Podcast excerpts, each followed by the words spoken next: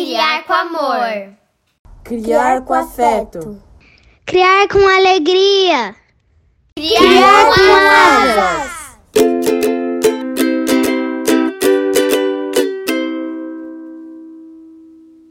Histórias pelo Mundo de hoje é de número 19 e é narrada por Paty Juliane. O Urso que Não Era, Frank Tashlin, editora Boitatá. Quando os gansos voavam para o sul e as folhas das árvores começavam a cair, o urso sabia que o inverno iria chegar e que ele deveria procurar uma caverna para hibernar. E foi exatamente isso que ele fez. O que ele não contava era que durante aquele inverno uma fábrica seria construída bem em cima da caverna que ele tinha escolhido. Este livro, escrito originalmente em 1946 pelo mestre da animação norte-americana, vem encantando há décadas gerações de crianças e adultos. Era uma vez, na verdade, era uma terça-feira, um urso que estava à beira de uma grande floresta, olhando fixamente para o céu. Lá bem no alto, um bando de gansos voava em direção ao sul. Depois o urso olhou para as árvores da floresta. As folhas já amarelas e acastanhadas começavam a cair dos galhos. O urso sabia que quando os gansos voavam para o sul e as folhas começavam a cair das árvores, era sinal de que o inverno estava para chegar e de que logo a neve cobriria a floresta. Era hora de encontrar uma gruta e hibernar. E foi isso mesmo que ele fez. Não muito tempo depois, na verdade era uma quarta-feira, uns homens chegaram à floresta.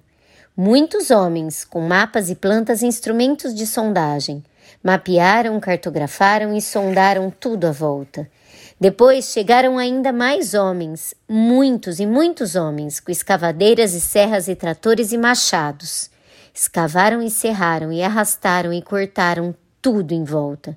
Trabalharam, trabalharam, trabalharam e finalmente construíram uma grande, uma enorme, uma gigantesca fábrica, bem em cima da gruta do urso adormecido. A fábrica funcionou durante todo o inverno frio, até que chegou novamente a primavera. Bem lá no fundo, debaixo de um dos prédios da fábrica, o urso acordou, pestanejou e bocejou.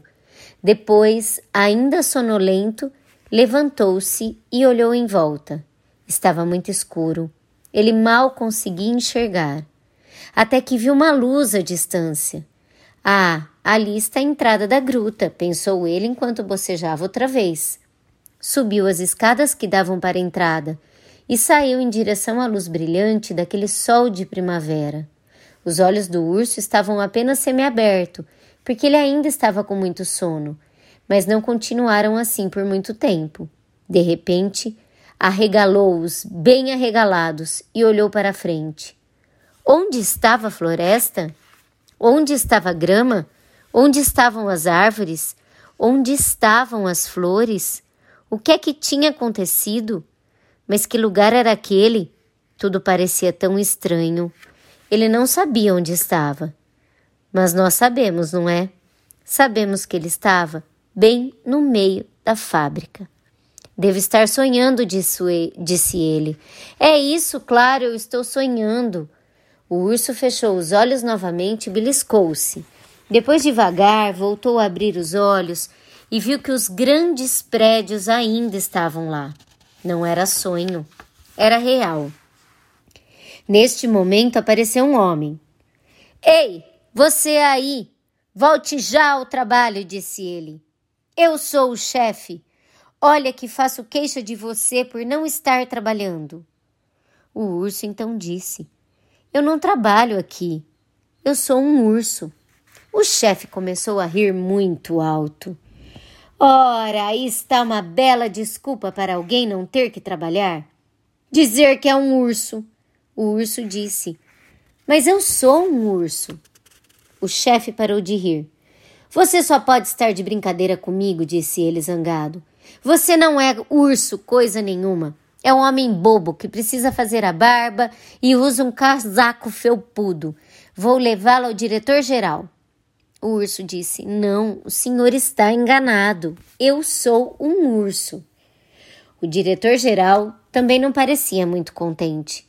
Você não é urso coisa nenhuma. É um homem bobo que precisa fazer a barba e usa um casaco felpudo. Vou levá-lo ao terceiro vice-presidente. O urso disse: Lamento ouvir isso. Veja bem, eu sou um urso. O terceiro vice-presidente estava ainda mais zangado. Levantou-se de sua cadeira e disse: Você não é um urso coisa nenhuma. É um homem bobo que precisa fazer a barba e usa um casaco felpudo. Vou levá-lo ao segundo vice-presidente. O urso inclinou-se sobre a mesa e disse: Mas isso não é verdade. Eu sou um urso. Só um urso comum e absolutamente normal. O segundo vice-presidente estava para lá de zangado. Estava uma fera. Apontou o dedo para o urso e disse: Você não é um urso coisa nenhuma. É um homem bobo que precisa fazer a barba e usa um casaco felpudo. Vou levá-lo ao primeiro vice-presidente. Quem? Eu? perguntou o urso. Como pode dizer isso? Não vê que eu sou só um urso? O primeiro vice-presidente gritou enraivecido. Mas que urso que nada! Você não passa de um homem bobo que precisa fazer a barba e usa um casaco felpudo. Vou levá-lo ao presidente. O urso tentou defender-se.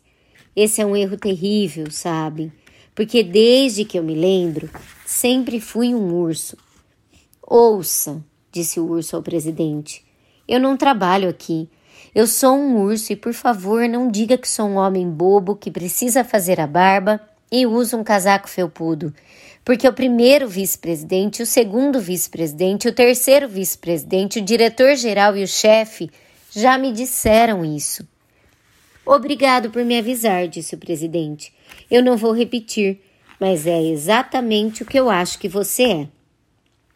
O urso então disse: Eu sou um urso. O presidente sorriu e disse: Você não pode ser um urso. Os ursos estão em zoológicos ou em circos, não dentro de uma fábrica, que é onde você está, dentro de uma fábrica. Por isso, como é possível que você seja um urso? O urso disse: Mas eu sou um urso.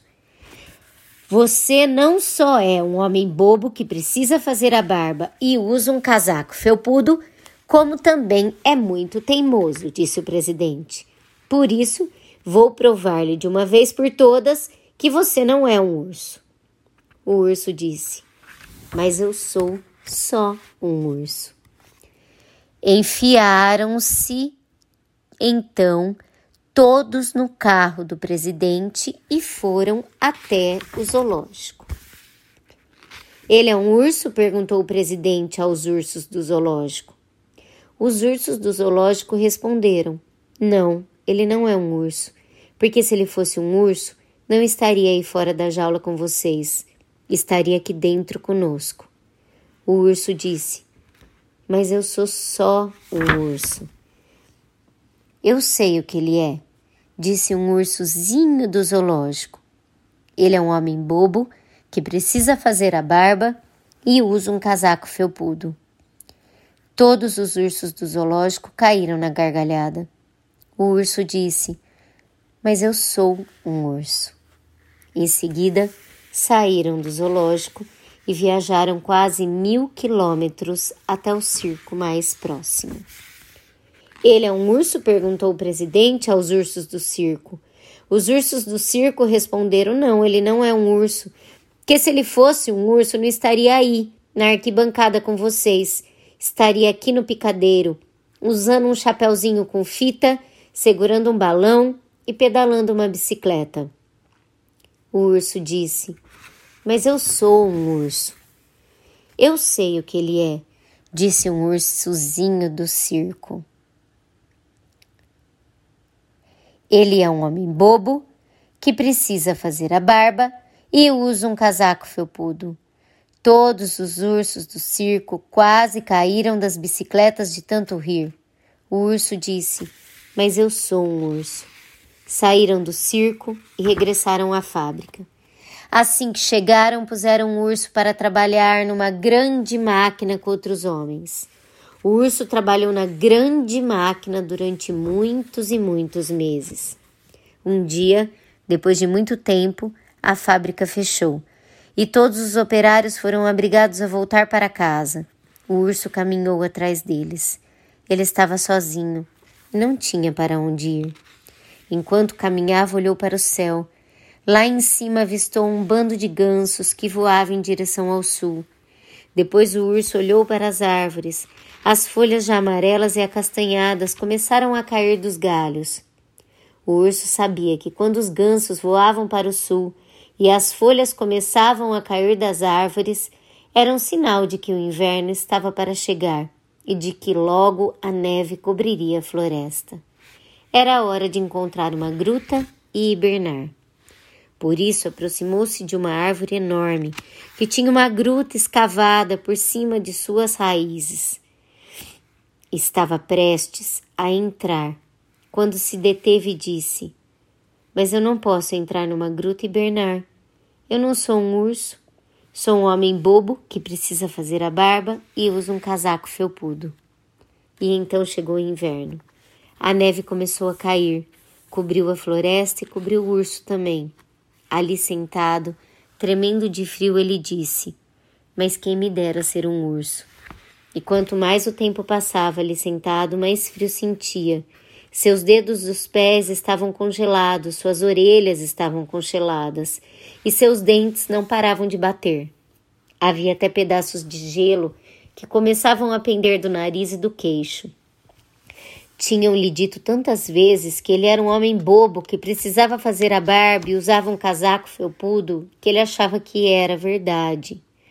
Assim, ficou ali sentado, porque não sabia o que um homem bobo, que precisa fazer a barba e usa um casaco felpudo, faria se estivesse morrendo de frio na neve. O pobre urso estava sozinho e triste. Não sabia o que pensar. Foi então que de repente se levantou e caminhou, através da neve profunda, em direção à gruta. Lá dentro era mais acolhedor e confortável. O vento gélido e a neve fria não conseguiam chegar até ele. O urso logo começou a sentir-se quentinho.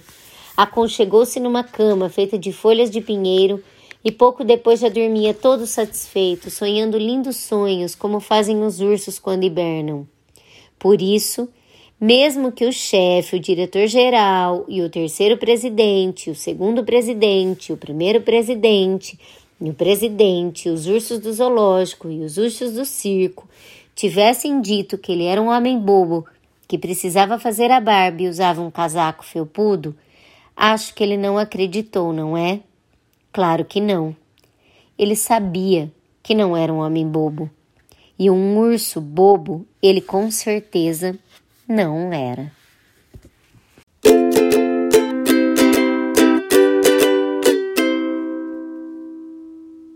Frank Tashlin. Tashlin era uma das geniais mentes criativas por trás das aventuras de Pernalongo, Patolino, Gaguinho, o que fica evidente no traço inconfundível desse mestre da ironia e do nonsense. Este livro foi escrito originalmente em 1946 e vem encantando há décadas gerações de crianças e adultos. Considerado um clássico da comédia satírica, o livro esconde diversas camadas e possibilidades de interpretação, seja pela crítica social que faz, seja pela abordagem da construção da identidade e da alienação no trabalho.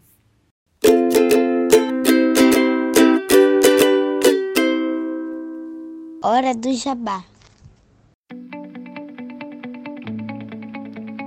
Se você gosta do nosso conteúdo, pense em nos apoiar com qualquer valor mensal e colabore com a mídia independente. Estamos no catarse.me barra criar com asas. Visite também nosso blog criarcomasas.com. Também estamos no YouTube, Twitter, Instagram e Facebook. Segue a gente lá.